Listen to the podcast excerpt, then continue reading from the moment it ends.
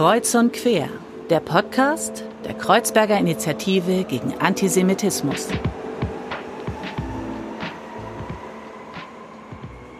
Hallo und herzlich willkommen bei einer neuen Folge von Kreuz und Quer, dem Podcast der Kreuzberger Initiative gegen Antisemitismus. Mein Name ist Fadil Speck und ich darf euch wie immer durch die Folge begleiten. Und heute zu Gast haben wir Julius Geiler.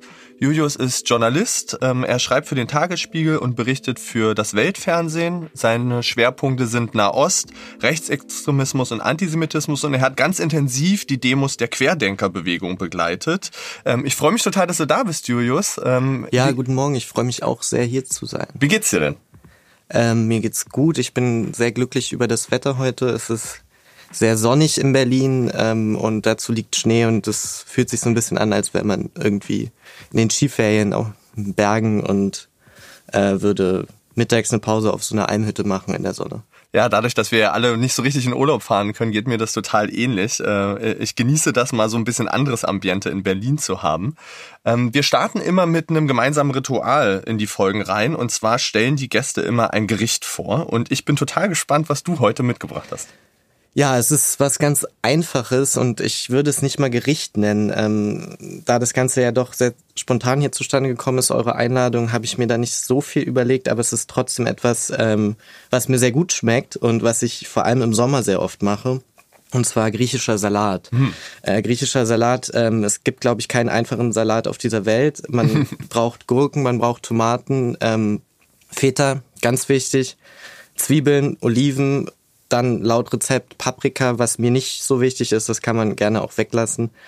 Und schon hat man den griechischen Salat, Bauernsalat, wie er richtig heißt, zusammen. Ähm, am Ende natürlich noch ein bisschen Öl drüber und äh, es ist äh, einer meiner Lieblingssalat. Ich esse äh, generell sehr gerne Salat. Und warum habe ich den jetzt mitgebracht? Ähm, weil ich äh, großes Fernweh momentan habe, wie man vielleicht schon gemerkt hat am Anfang. Äh, es durch diese aktuelle Situation sehr schwierig ist, irgendwie zu verreisen, wie wir ja alle wissen. Und ich diesen griechischen Salat aus Griechenland kenne, er mich an Griechenland und Sommer und äh, Meer erinnert und ich das einfach lange nicht hatte, deswegen dieser griechische Salat. Da hat man quasi Sommer auf dem Teller und äh, so ein bisschen die Gefühle von, von, von Meer und, und Wärme äh, mit dabei.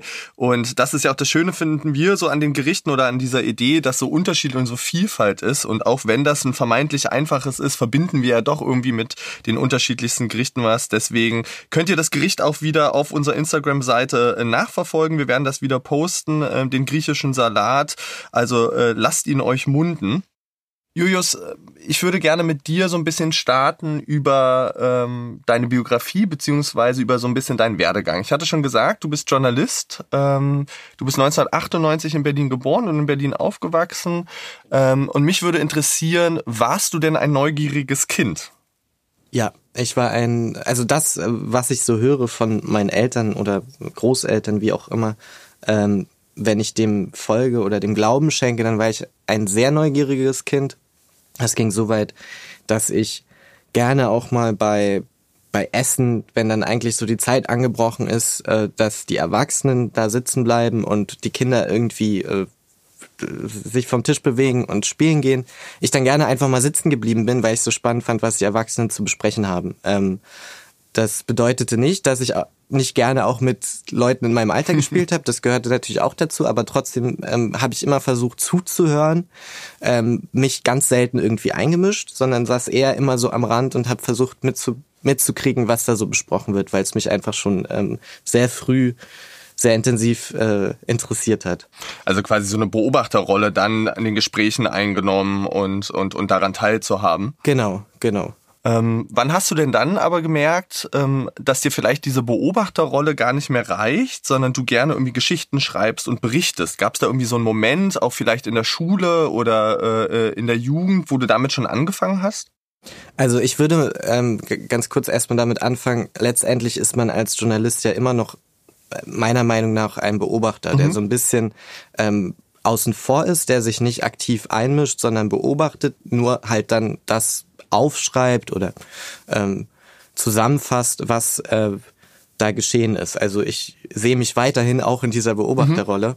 Mhm. Wann das Ganze angefangen hat, ähm, ich würde sagen, auch sehr früh, also ich habe schon sehr früh auch angefangen, Zeitung zu lesen. Mhm. Ähm, meine Eltern hatten schon immer viele Zeitungen abonniert und täglich kamen irgendwie Tageszeitung plus Wochenzeitung. Ich habe sehr früh angefangen, mich damit zu beschäftigen und auch wirklich äh, große Freude daran gehabt, Zeitung zu lesen. Und so richtig dann aktiv habe ich angefangen, ähm, nach dem Abitur mich damit zu beschäftigen. Ähm, damals halt äh, bei, bei N24, wie, wie äh, Weltfernsehen noch vor einigen Jahren hieß. Und für den Tagesspiegel schreibe ich jetzt seit äh, mittlerweile anderthalb Jahren ungefähr. Hast du das Gefühl, dass sagen wir mal dieses Medium Zeitung ähm, manchmal so ein bisschen bei Jugendlichen untergeht und dass es eigentlich total gut wäre, wenn du so beschreibst, dass ihr das immer zu Hause habt, ähm, dass man mehr Berührungspunkte auch so mit jungen Menschen und Zeitungen hätte?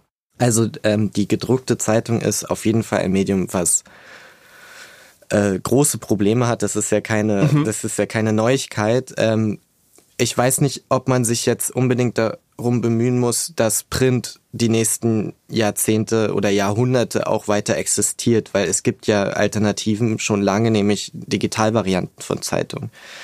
Und ich glaube, die Hauptsache ist, dass junge Menschen oder Jugendliche überhaupt ähm, äh, sich informieren, Zeitung lesen. Ob sie das jetzt print oder digital machen, ist mir persönlich ziemlich egal.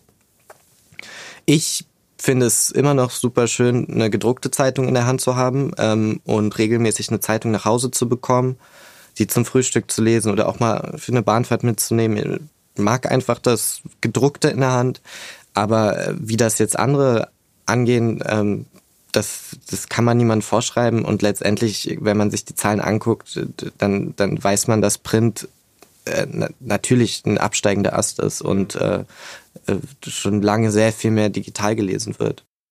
Gab es denn in deiner Jugend oder vielleicht auch so, als du angefangen hast, selber journalistisch zu schreiben, Journalisten, an denen du dich orientiert hast oder die du spannend fandst, deren Artikel du besonders gut fandst? Das ist mir auch erst vor kurzem aufgefallen, dass ich tatsächlich ganz lange, äh, gerade wenn ich Zeitung gelesen habe, nicht darauf geachtet habe, mhm. von wem die Artikel sind. Also dass mir das irgendwie gerade als Kind oder Jugendlicher ähm, nie so wichtig war, was für Name da drüber steht, beziehungsweise ich den oft einfach überlesen habe. Es gab da Einzelfälle, wenn man mal irgendwie einen sehr guten Artikel oder auch einen sehr schlechten Artikel gelesen hat, dass man natürlich dann am Ende geguckt hat, was für Name steht da drüber. Aber dieses bewusste Lesen, dass man wirklich guckt, von wem kommt das, das mache ich erst seit ich seit ich selber schreibe, mm. würde ich sagen. Mm. Du bist ja relativ jung. Ich hatte gesagt, du bist 98 geboren. Du bist jetzt, glaube ich, 24? 23. 23. Äh, siehst du mein Matheverständnis wieder. Wie kam denn dann der Schritt zu sagen, okay, ich mache das jetzt wirklich zu meinem Beruf und ich äh, mache das auch freiberuflich für verschiedene Medien? Ähm, ja, das hat sich äh, wie so viele Sachen im Leben eher so zufällig und spontan entwickelt. Das fing an mit ähm, einem längeren Aufenthalt im Libanon zweiten Jahreshälfte 2019, dass ich äh, aus journalistischer Perspektive gesehen zur richtigen Zeit am richtigen Ort war. Mhm. Ich war zufällig zu einem Zeitpunkt im Nahen Osten oder im Libanon, als da gerade sehr viel passierte, als der Tagesspiegel jetzt konkret ähm, auch niemand vor Ort hatte, mhm. also keiner anderen freien. Es gab natürlich diverse auch deutschsprachige Journalisten, die da waren. Der Tagesspiegel hatte zu dem Zeitpunkt aber keinen, mit dem er vorher schon mal Kontakt hatte. Das kam mir natürlich sehr gelegen und ähm, wie das dann so ist, so hat sich das dann entwickelt. Ähm, jetzt bin ich schon wieder seit einem Jahr ungefähr hier in Berlin zurück und ähm, es ging trotzdem weiter. Nur ist der Schwerpunkt jetzt nicht mehr Nahostberichterstattung, sondern äh, wie du in mhm. der Einleitung ja schon angedeutet hast, vor allem Extremismus und diesbezüglich vor allem Rechtsextremismus, Antisemitismus und ähm, seit letztem Jahr dann halt auch äh, die sogenannte Querdenkenszene. Ich würde gerne noch mal ein bisschen bei dem Thema Nahost und ähm, auch deinem Aufenthalt ähm, dort bleiben. Du hattest mir erzählt und ich fand das total spannend jetzt schon im Vorbericht. Ähm, du bist da eigentlich auf wegen einem anderen Grund hingegangen. Ähm, du durftest ein Praktikum machen im Libanon ähm, und dann sind dort ähm, die Demonstrationen gestartet ähm, aufgrund der Unzufriedenheit mit Regierung, Korruption etc. Ähm, beschreib doch mal, wie das für dich war, als du angekommen bist und wie vielleicht auch einmal dieser Umschwung auf einmal stattgefunden hat und wie der dich auch persönlich vielleicht betroffen hat. Ja. Ja, das war eine, das war eine sehr verrückte Zeit. Ähm, wie du gerade schon gesagt hast, ich bin wegen eines Praktikums, beziehungsweise eigentlich sollten das sogar zwei Praktika werden, nach Beirut gegangen. Es war nicht mein erstes Mal da, ich war ein Jahr vorher schon mhm. mal da. Allerdings äh, damals nur für zwei, drei Wochen. Äh, kann man letztendlich als Sommerurlaub bezeichnen. Ich habe eine Freundin, eine deutsche Freundin, die damals auch für ein Praktikum da war, besucht und war sehr begeistert von der Stadt Beirut, aber auch vom Land. Und bin sowieso ein großer Fan vom Nahen Osten schon seit Jahren. Und ähm, da, daran sollte diese beiden Praktika anschließen mhm. letztes mhm. Jahr. Ich kam an, war zwei Wochen ungefähr da und hatte eine großartige Zeit in diesen zwei Wochen. Hab äh, äh, unglaublich viele Menschen äh, allein auch durch äh, das Praktikum, was ich bei einem libanesischen Fernsehsender gemacht habe, äh, schon direkt am Anfang kennengelernt. Ich war unglaublich viel unterwegs. Ich war sehr viel feiern. Beirut ist ja äh, mhm. bekannt dafür, ein sehr ähm, ausschweifendes Nachtleben zu haben. Und ähm, es war zum Beispiel auch eine Freundin von mir aus Berlin direkt am Anfang da, die mich besucht hat, weil das irgendwie nur so zeitlich gepasst hat. Die kam, glaube ich, schon am dritten oder vierten Tag. Also ich war gerade erst angekommen, hatte noch nicht mal meinen Koffer ausgepackt und sie, sie kam schon an und ähm, blieb dann tatsächlich bis äh, zwei Tage bevor das Ganze dann losging, diese mhm. Demonstration. Und hatte auch eine unglaublich gute Zeit, hat viele Leute kennengelernt, wir waren jeden Abend unterwegs. Und dann ähm, gab es einen, einen Umschwung und zwar war es so, dass andere Freunde ähm, mich an diesem Tag besucht haben, also aus Berlin kamen. Ich hatte sehr viel Besuch in den, in den ersten Monaten. Und ich denen halt vorher so ein bisschen erzählt habe, wie das Ganze so ist und dass ich unglaublich viel unterwegs bin und dass sie auch gerne so ein bisschen so Sachen mitnehmen sollen, um mal abends feiern zu gehen, mhm. weil das nun mal so die ersten Wochen waren. Und in dieser Erwartung kamen die an und ich habe die am Flughafen abgeholt, irgendwie nachmittags. Und dann ähm, sind wir abends zu einem Geburtstag eingeladen worden von, von libanesischen Freunden von mir und wir sind in die Berge gefahren, hinter Beirut ungefähr in 40 Minuten.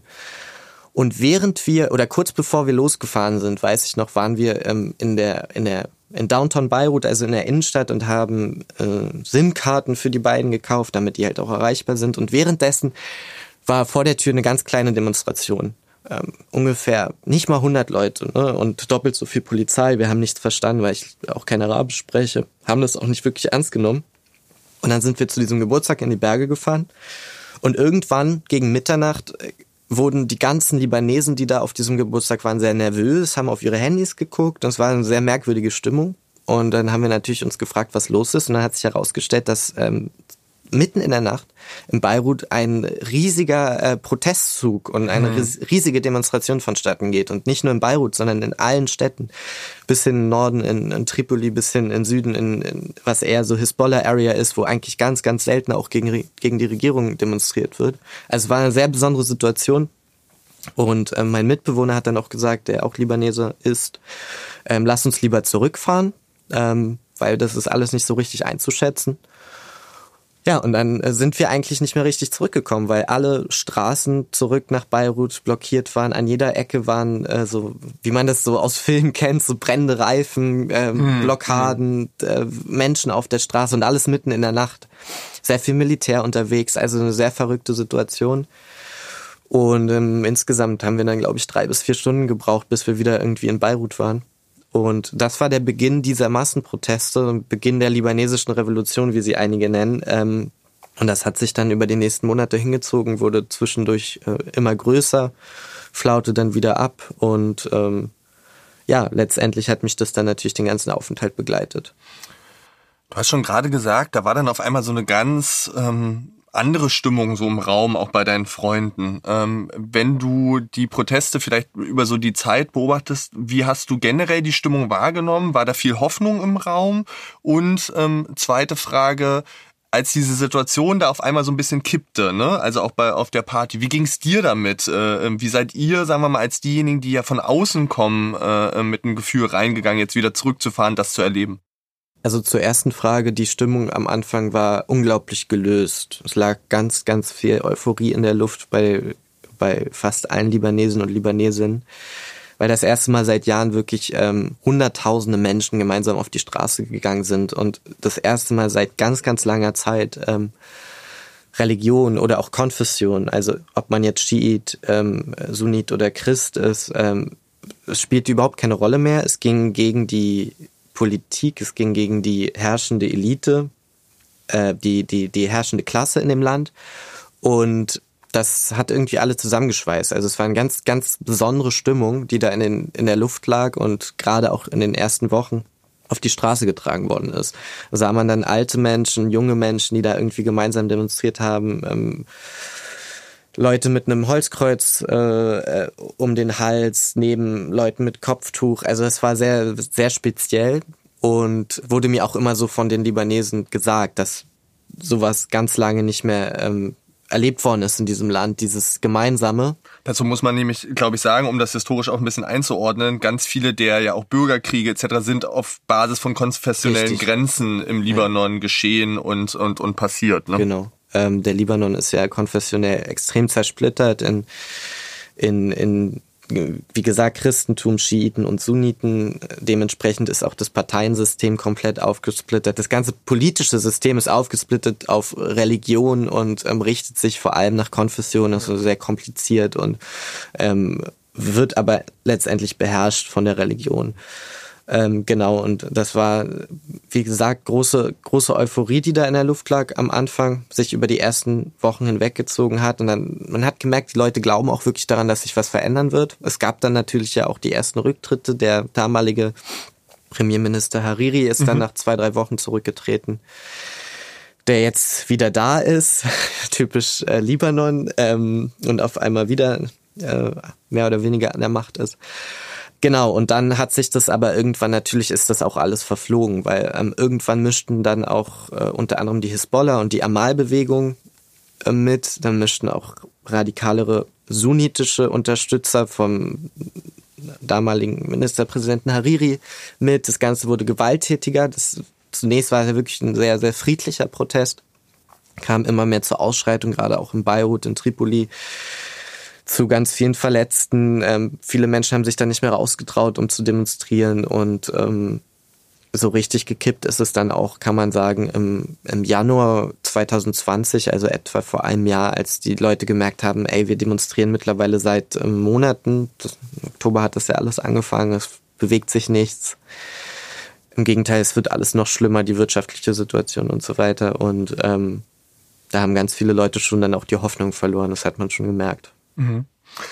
Wie bist du denn an die Begleitung dieser Proteste rangegangen? Also wie, wie hast du versucht, mit Demonstrantinnen zu sprechen? Wie hast du versucht, ähm, darüber zu berichten? Was war dir da wichtig so in der Herangehensweise?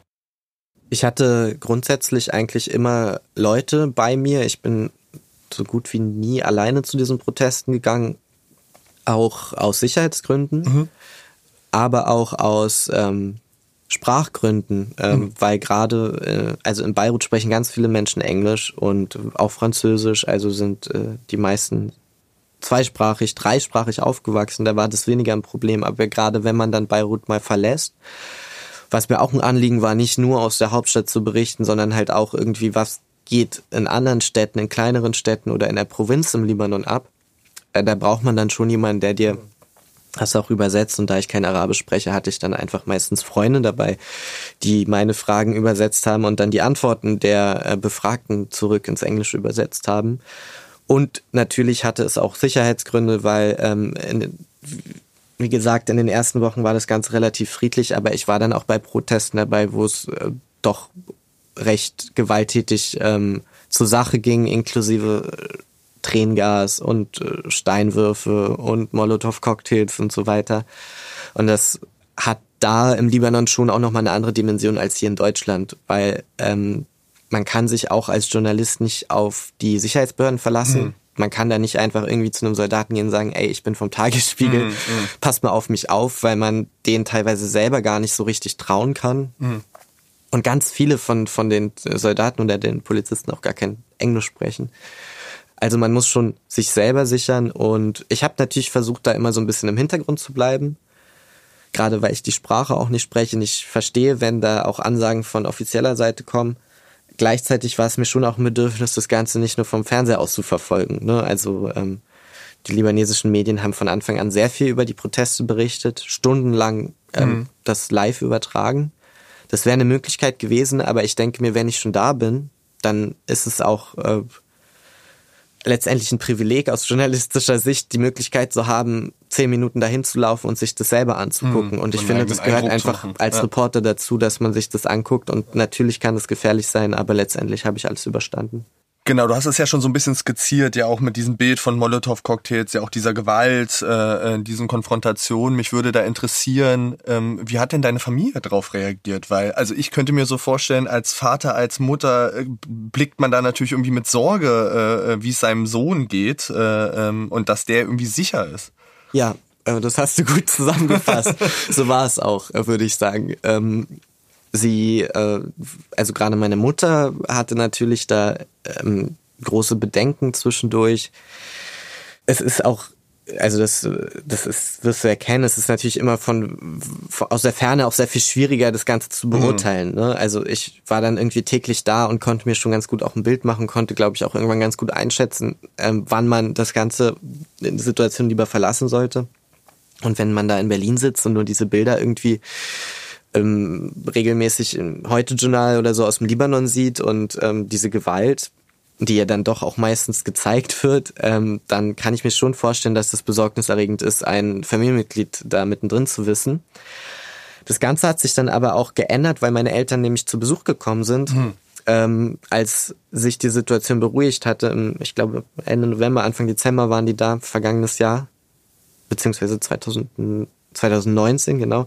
Und ähm, haben mich für eine Woche besucht. Ich habe denen das alles gezeigt, ähm, habe denen auch gezeigt, habe den auch, hab die auch mitgenommen zu einem dieser Proteste. Und danach, muss man sagen, waren sie natürlich sehr viel entspannter, weil sie das halt selber mal auch gesehen haben. Ja, wenn man sich einen anderen, eigenen genau. Eindruck machen kann und es ein bisschen besser einordnen kann. Immer was anderes, wenn man selber vor Ort ja. ist der Nahostkonflikt ist ja ein unglaublich verfahrener und, ähm, sagen wir mal, sehr verwobener Konflikt dort in der Region. Und du hast gesagt, du hast dich schon sehr früh dafür interessiert. Das ist ja auch ein Thema, das wir als Kiga pädagogisch bearbeiten, sowohl mit Jugendlichen als auch mit Erwachsenen. Mich würde mal interessieren, als jemand, der ja auch vor Ort war, was gibt es vielleicht für Lösungsmöglichkeiten ähm, für diesen Konflikt, die du siehst oder Herangehensweisen, um diese Situation in dieser Region zu verbessern? Was könntest du dir da so vorstellen? Mit einer Auskonflikt meinst du jetzt ähm, den, Sowohl sozusagen diese ganze Verbindung rund um ähm, Israel, Palästina, mhm. Libanon, das hängt ja sehr miteinander zusammen. Die Frage von geflüchteten Menschen, ähm, genau. Ja, also das ist eine sehr gute Frage. ähm, was man da verändern kann. Erstmal ist mir wichtig zu sagen, dass diese Proteste im Libanon wenig eigentlich mhm. mit ähm, dem eigentlichen Auskonflikt zu tun haben. Es geht da wirklich um innerlibanesisches Problem, beziehungsweise um die, die innerpolitischen Auseinandersetzungen im Libanon, um die Korruption, um Vetternwirtschaft und so weiter und dass äh, viele Menschen es im Libanon leid sind, ähm, seit Jahrzehnten unter der gleichen Politik zu leiden. Ähm, also da gibt es wenig Bezug jetzt zum eigentlichen Nahostkonflikt, wobei natürlich der im Hintergrund auch immer mitmischt, da hast du schon recht. So, äh, jetzt zur Frage, was, was kann man da verändern? Also ich glaube, es ist super wichtig irgendwie, das klingt so, so lapidar und so banal, aber es ist einfach sehr wichtig auch ähm, aus journalistischer Perspektive den Leuten zuzuhören und auch äh, mal so ein bisschen ähm, das darzustellen, was meiner Meinung nach viel zu wenig dargestellt wird. Nämlich im Libanon habe ich gemerkt, dass die junge Generation, also zum Beispiel so meine Generation, Jugendliche, zum Großteil, zumindest in der Region um Beirut und auch gerade die, die viele Sunniten, überhaupt gar kein Problem mit Israel haben. Mhm. Gar nicht. Ähm, Im Gegenteil, ich habe viele Freunde, die sagen, ähm, ihr größter Traum ist es, irgendwann mal mit einem ICE-ähnlichen Zug äh, in zwei, drei Stunden von Beirut nach Tel Aviv zu fahren, um dann dort feiern zu gehen oder umgekehrt so, ne? Dass das irgendwann mal möglich ist. Und ich glaube, das wird zu wenig auch transportiert. Also wenn man hier in Deutschland über die Beziehung zwischen Libanon und Israel redet, dann redet man letztendlich über die Beziehung zwischen der Hisbollah und Israel. Ne? Und das ist aber nicht der Libanon. Das äh, repräsentiert, die Hisbollah repräsentiert immer noch einen Anteil vieler Libanesen, gerade im Süden, aber es gibt mittlerweile eine Generation, die im Libanon herangewachsen ist, die ganz andere Einstellung zu Israel hat, äh, auch zu diesem Konflikt zwischen Palästina und Israel, ähm, die sehr offen Israelis gegenüber sind und äh, die auch so gut wie keinen Antisemitismus in sich tragen. Und ich glaube, das muss man ähm, verstärkt auch hier in Deutschland darstellen. Hm. Also wirklich diese verschiedenen Perspektiven immer mal wieder in Erinnerung rufen, dass es eben nicht diese eine vorherrschende Meinung gibt, sondern wirklich so eine Diversität an Meinung. Genau. Äh, ich würde gerne mit dir mal den Schwung machen zu so dem anderen Thema, das du ja ganz intensiv begleitest in deiner journalistischen Arbeit. Ähm, und zwar ist ja so ein Fokus bei dir auch Rechtsextremismus, Antisemitismus und gerade jetzt sehr aktuell ähm, die sogenannte Querdenkerinnenbewegung. Ähm, mich würde da mal interessieren, so aus deiner Warte, als jemand, der das ja sehr intensiv verfolgt und sehr intensiv begleitet und ja auch auf den Demos waren, wer läuft da eigentlich mit? Wer sind die Menschen, die da hingehen und ähm, sich dort auf die Straße stellen? Ja, das ist äh, ja auch schon im letzten Jahr irgendwie ganz oft, ganz oft drüber gesprochen worden. Also das ist eine tatsächlich sehr interessante Mischung aus äh, ganz unterschiedlichen Milieus. Äh, Menschen ganz unterschiedlicher Herkunft, die da mitlaufen. Ich würde sagen, es hat da auf jeden Fall auch eine Veränderung im Laufe des Jahres gegeben. Äh, zu Beginn waren das wirklich ganz viele Leute, die man so rein äußerlich jetzt als mhm. bürgerlich mhm. klassifizieren würde. Viele Familien, auch mit Kindern. Gleichzeitig waren aber auch von Beginn an natürlich Leute dabei, also äh, ich weiß, dass ähm, ganz oft so auch von vielen Medien so transportiert worden ist, dass erst irgendwie dann im Laufe des Jahres 2020 diese Rechten und Rechtsextremen sich in diesem Protest äh, untergemischt haben. Das ist meiner Meinung nach äh, eine Fehldeutung, weil ich seit April, als die ersten Demos hier in Berlin am Rosa-Luxemburg-Platz mhm. damals noch unter dem Namen Hygienedemos äh, begonnen haben, diese Bewegung beobachtet habe. Ich war nicht bei der ersten, ich war glaube ich bei der zweiten oder dritten Hygienedemo hier in Berlin und schon damals war zum Beispiel die AfD sehr präsent. Nicht so präsent, wie sie es dann im Herbst 2020 waren, wo sie wirklich dann auch mit Plakaten aktiv gezeigt haben, wir sind hier, wir sind die AfD und wir demonstrieren mit euch. Oder, oder, oder äh, die Hälfte des deutschen Bundestagsfraktion der AfD irgendwie da bei der Demo aufgetaucht ist. Nicht so präsent äh, wie im November, aber doch einzelne Abgeordnete, die da von Anfang an äh, dabei waren, sich äh, mit runtergemischt haben und äh, mitdemonstriert haben. Und dann natürlich die komplette äh, rechte Medienriege, die auch letztes Jahr sehr gewachsen ist. Ne? Also diese ganzen Streamer, YouTuber, mhm. ähm, angefangen mit dem Volkslehrer Nikolai Nerling, der ja schon seit Jahren sehr bekannt ist, zu ganz vielen neuen Streamern, die in diesem Jahr 2020 in der Szene groß geworden sind und teilweise auch sehr weit rechts äh, bis rechts extrem stehen. Und ähm, um auf deine ursprüngliche Frage zurückzukommen, es war also von Anfang an eine sehr ungewöhnliche Mischung, die da zusammengekommen ist. Also eher Menschen aus einem rein äußerlich, vielleicht äh, würde man sagen, bürgerlichen Spektrum, gemeinsam mit Rechten bis rechtsextrem. Sicherlich auch einige, die da aus äh, christlich-fundamentalistischer ähm, Hintergründen kommen, die dabei sind. Und im Laufe des Jahres hat sich das dann natürlich schon insofern weiterentwickelt, dass Demos wie die am 29.08., die Großdemo in Berlin oder auch die am 7. November in Leipzig gezeigt haben, dass die Bewegung natürlich noch, äh, noch mal anschlussfähiger für wirklich ganz, ganz Menschen geworden ist, die ganz weit rechts stehen. Also äh, Hooligans ähm, und so weiter. Darauf würde ich gerne gleich nochmal zur, äh, zur Sprache kommen oder darüber sprechen mit dir. Mich würde vorher nochmal einen Schritt weiter oder früher interessieren eine Sache. Und zwar sind das ja jetzt Themen Rechtsextremismus, aber auch die sogenannte Querdenkerbewegung, ähm, die ja schon auch, also emotional aufgeladen sind, die auch, glaube ich, aus journalistischer Sicht nicht ganz einfach sind. Ähm, wie kamst du denn dazu, darüber zu berichten? Du hast gesagt, du warst direkt bei der zweiten Demo mit dabei. Wo kam denn dieses Interesse von dir her, äh, ähm, vorher Nahost und jetzt sozusagen dieses Thema zu fokussieren? Ja, letztendlich hatte das natürlich auch praktische Gründe, weil es ähm, nicht mehr so einfach ist, von Berlin aus irgendwie über den Nahen Osten zu mhm. berichten. Mhm. Das ist möglich, das habe ich auch noch die ersten Monate gemacht, nachdem ich hier zurückgekommen bin, habe noch öfter mal was über den Libanon zum Beispiel geschrieben oder auch über den Irak. Aber letztendlich sollte man das den Menschen vor Ort überlassen. Mhm. Und äh, der Tagesspiegel hatte dann und hat wieder jemanden, der in Beirut sitzt, der sehr gut schreibt. Warum soll der das dann nicht machen? Und deswegen hatte das auch tatsächlich ganz praktische Gründe, dass ich natürlich geguckt habe, was, was, was gibt's sonst so? Äh, was liegt mir sonst so? Und äh, was interessiert mich auch, finde ich halt wirklich auch wichtig als Journalist, dass mhm. man darüber berichtet, ähm, äh, was einen interessiert. Es ist ein Privileg sicherlich, dass man auch als Freier eher hat, mhm. als, äh, ähm, als wenn man angestellt ist. Und zu diesem Zeitpunkt äh, begann die ganze Pandemie. Es begann damit auch einhergehend die Proteste. Und ich fand es super spannend, weil sich da was äh, meiner Meinung nach doch was recht Neues entwickelt hat. Ähm, also gerade dieser Zusammenschluss völlig unterschiedlicher Menschen.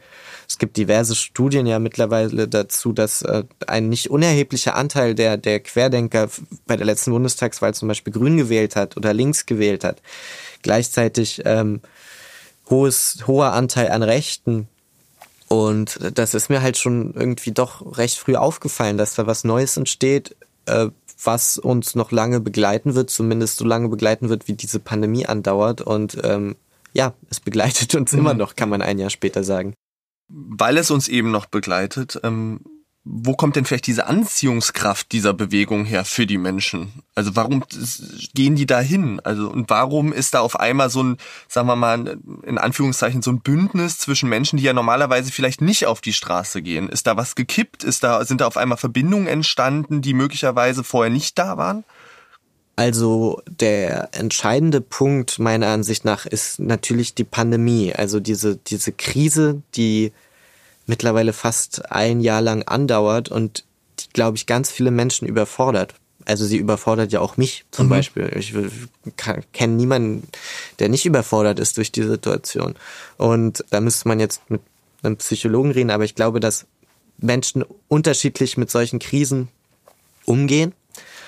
Und während einige vielleicht sich zu Hause einsperren und die Maßnahmen noch strenger umsetzen als gedacht und gar nicht mehr rausgehen, hinterfragen andere eher, warum sie jetzt irgendwie zu Hause bleiben sollen, äh, rutschen dann ganz schnell ab in krude Theorien und merkwürdige Quellen, die sie beziehen und gehen dann halt irgendwie auf die Straße, weil sie da auch Gleichgesinnte finden. Mir ist es wichtig, gleichzeitig auch nicht das komplett zu diskreditieren. Also es gibt natürlich völlig legitime Gründe, auf die Straße zu gehen und auch äh, natürlich äh, es ist eine Tatsache, dass äh, am laufenden Band unsere Grundrechte eingeschränkt werden. Ne? Sie werden eingeschränkt aus guten Gründen meiner meiner Ansicht nach, aber äh, das ist Fakt und wenn man dagegen demonstrieren will, kann man das auch gerne tun. Gar kein Problem. Äh, das Problem ist halt, mit wem man das gemeinsam macht und vor allem ähm, äh, dass man es oft genug gemacht hat, ohne sich an jegliche Demonstrationsauflagen und vor allem gesundheitliche Hygieneauflagen zu halten und damit natürlich auch andere Menschen gefährdet. Das ist ja so das größte Problem an der Bewegung. Ja, und ich glaube, um auf deine Frage zurückzukommen, dass halt diese Überforderung der Pandemie, dieser aktuellen Situation auf einmal darf man Leute nicht mehr sehen, äh, alles hat geschlossen, Lockdown und so weiter, dass das viele auf die Straße treibt. Hm.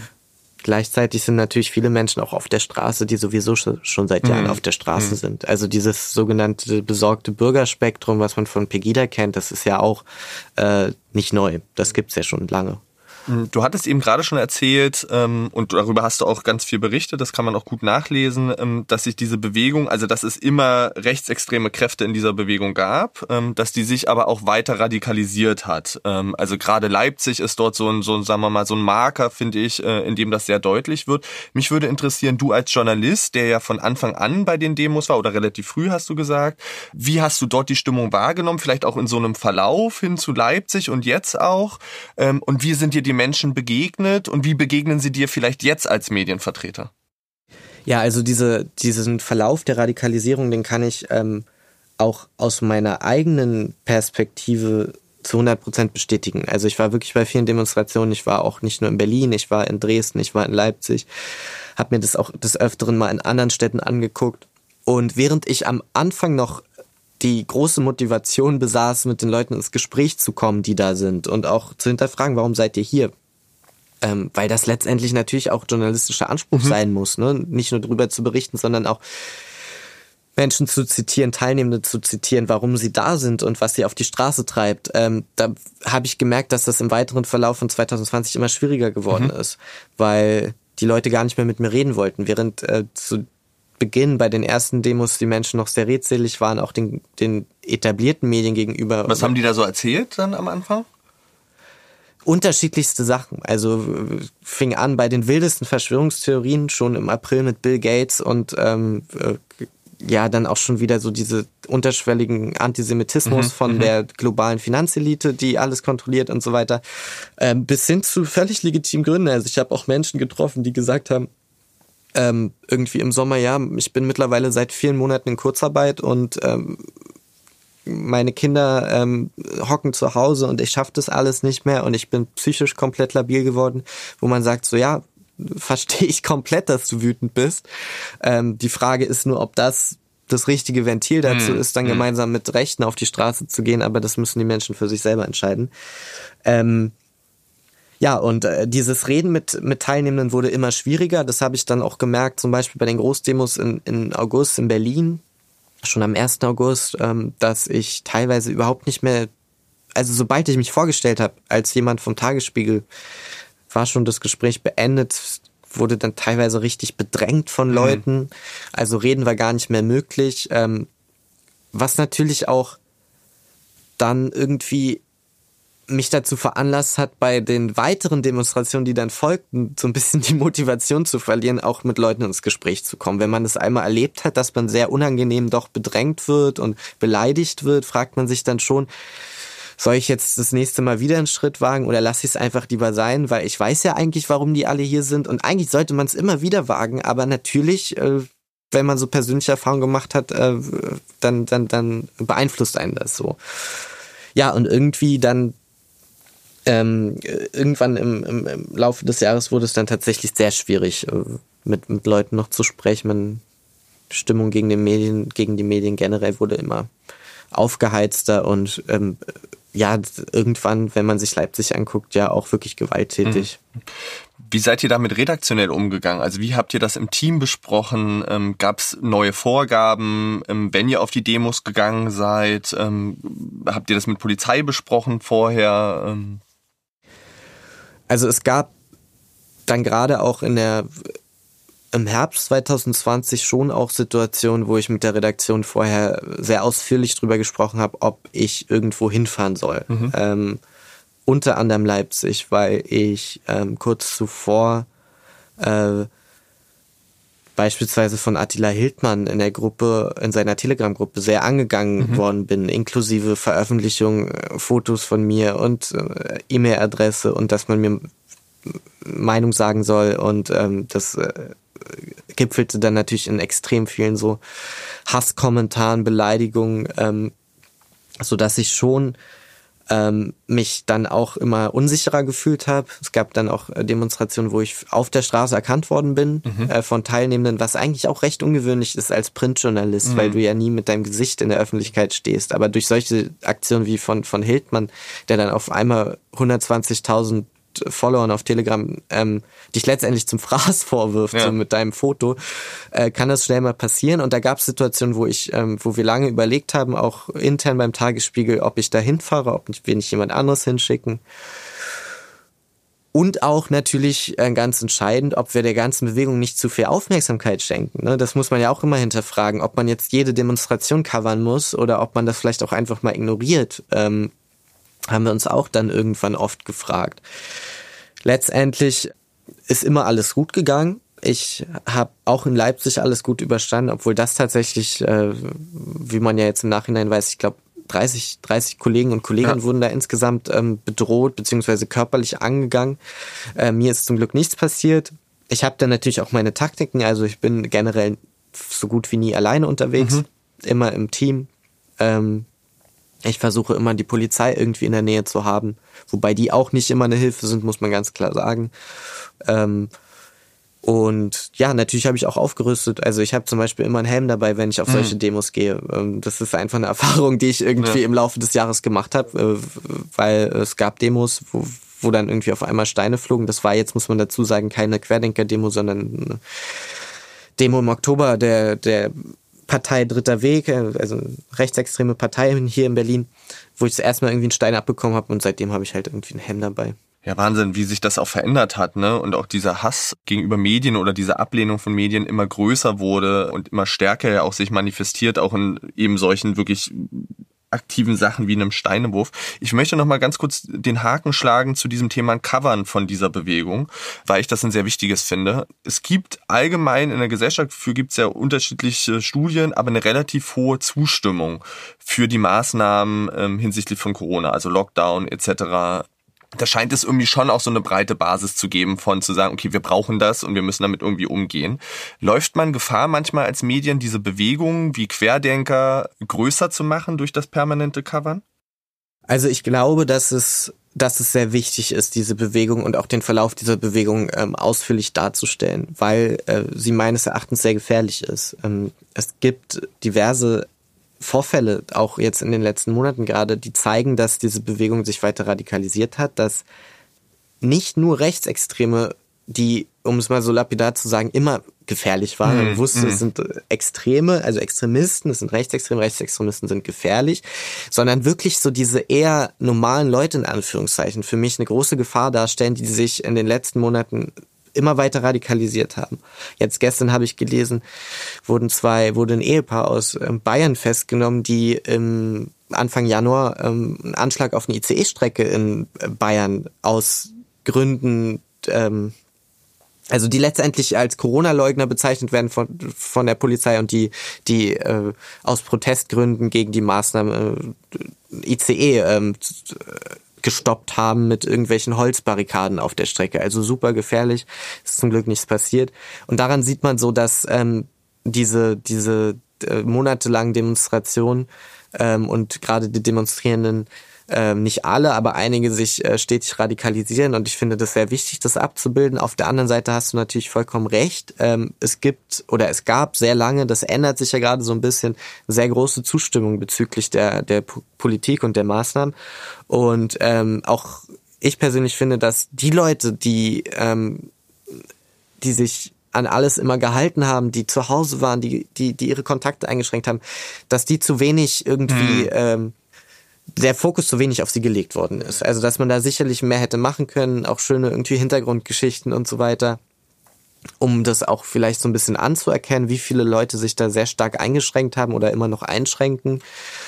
Ähm, stattdessen immer, immer wieder über Querdenken, über jede kleine Demo. Und genau das ist halt die Frage, die man sich immer stellen muss. Ähm, machen wir das jetzt oder machen wir das nicht? Ähm, wir haben jetzt hier in Berlin zum Beispiel eine Gruppierung Freedom Parade nennen die sich, ähm, aus diesem Querdenken-Spektrum, die jede Woche sehr spektakuläre Aktionen machen. Also die äh, kann fast so sagen, so Guerilla-Aktionen in U-Bahnen, in Einkaufszentren lange ähm, und danach Videos auf YouTube darüber veröffentlichen. Und sicherlich hätten wir Anfang Anfang der Krise, also im Frühling, da noch sehr viel ausführlicher darüber berichtet. Mittlerweile ähm, sagen wir, wir können dann nicht jede Woche denen wieder Aufmerksamkeit schenken. Das treibt die nur an. Ne? Mhm. Hm. Ja, es ist, glaube ich, unglaublich schwierig, da eine Balance zu finden. Ähm, Felix Klein, der Antisemitismusbeauftragte in Deutschland, hat gestern äh, die neuen Zahlen rund um antisemitische Straftaten vorgestellt und hat festgehalten, dass die Zahl so hoch ist wie seit 20 Jahren nicht mehr. Und einen klaren Bezug gezogen zu, dass möglicherweise diese Corona-Demos ein Treiber für antisemitische Straftaten sind. Also wir kennen, glaube ich, alle diese Bilder und ich finde sie wirklich unsäglich von ähm, umgewandelten Judensternen, ähm, ähm, von auch wirklich schwierigen Pullovern und Schriftzügen. Ähm, als jemand, der eben dort vor Ort war und das auch erlebt hat, wie nimmst du das wahr hinsichtlich von Antisemitismus, gerade auch der Rechten im Rahmen dieser querdenker -Demos? Und kann man diesen Bezug machen von Demos hin zu mehr Straftaten im antisemitischen Spektrum? Da bin ich mir vollkommen sicher, dass die Demos äh, das Ganze nach oben getrieben haben. Nicht nur in Bezug auf Straftaten, das sind halt die Zahlen, die wir dann so kennen und zu denen es ja eine Statistik gibt, was mir noch sehr viel größere Sorgen bereitet, ist dieses antisemitische Denken, was sich durch diese Demonstration, glaube ich, in vielen Köpfen ausgebreitet hat und auch so richtig, äh, kann man sagen, verfestigt hat. Ja, man hat so den Eindruck, es ist salonfähiger wieder geworden, richtig. Sachen zu sagen. Genau. Ähm, und ich glaube, dass es bei vielen anfänglich, die auf diese Demonstration gegangen sind, gar nicht, vielen gar nicht so richtig bewusst war, ähm, in wie vielen Theorien letztendlich auch Antisemitismus dahinter mhm. steckt. Mhm. Unterschwellig ganz oft, gerade was ich vorhin schon angesprochen habe, sowas wie die globale Finanzelite. Viele Menschen sind da einfach nicht so aufgeklärt, um dann auch zu erkennen, dass es letztendlich auch was, was äh, eine der ältesten antisemitischen Stereotypen, ne, dass irgendwie die Juden ähm, die Finanzen der Welt unter sich ausmachen und alles von oben regeln und die Strippen ziehen. Das äh, wissen viele nicht und äh, haben viele nicht gewusst, die auf diese Demos gegangen sind. Aber ähm, dadurch äh, hat sich das auch bei vielen so verfestigt, mhm. weil in jeder zweiten Rede, also man muss nur mal auf so eine Querdenk-Demo gehen, nach wie vor in jeder zweiten Rede werden diese Vorurteile ausgepackt. Es ist ganz selten so, dass es eindeutig antisemitisch ist. Das gibt es auch, ne? Also dass wirklich Leute sich da hinstellen und sagen, die Juden sind an allem schuld. Das mhm. gibt es. Ich habe jetzt gestern erst wieder irgendwie auf Twitter einen Post gesehen, da ähm, hat jemand offenbar Flyer in der Kölner Straßenbahn verteilt, wo irgendwie draufsteht, ähm, überlegt mal Corona und die Juden. Also das war ganz, ganz offensichtlicher Antisemitismus, der dann auch schnell in Richtung Volksverhetzung geht. Mhm. Aber äh, viel größere Gefahr ist dieses Unterschwellige, was sich bei vielen im Laufe des Jahres ausgebreitet hat, beziehungsweise auch bei vielen schon sicherlich äh, davor irgendwie im Kopf war. Und ja, das äh, muss ich sagen, bereitet mir große Sorgen, weil, wie du schon sagst, es ist salonfähiger geworden. Auch gerade diese Vergleiche mit der NS-Zeit, ne, das ist ja kein klassischer Antisemitismus an sich. Also es ist ja eher eine Bagatellisierung ähm, der, der Nazi-Verbrechen. Sich hinzustellen, zu sagen, ich fühle mich wie, wie ähm, Sophie Scholl oder Anne Frank oder was weiß ich. Ähm, es ist äh, Hanebüchen und das hätte es, glaube ich, vor einigen Jahren so noch nicht gegeben. Hm. Du hast schon so ein bisschen beschrieben, es ist unglaublich schwer, sowohl als Journalist als auch vielleicht als andere Gruppen mit diesen Menschen ins Gespräch zu kommen. Du hast auch gerade gesagt, naja, denen fehlt die Aufklärung. Wie müssen wir denen denn vielleicht begegnen? Und, und, und, und was brauchen wir im Umgang mit den Menschen, die dieses äh, latente antisemitische Bild haben, die vielleicht auf diese Demos geben? Was wären so Ansatzpunkte, die du dir vorstellen könntest?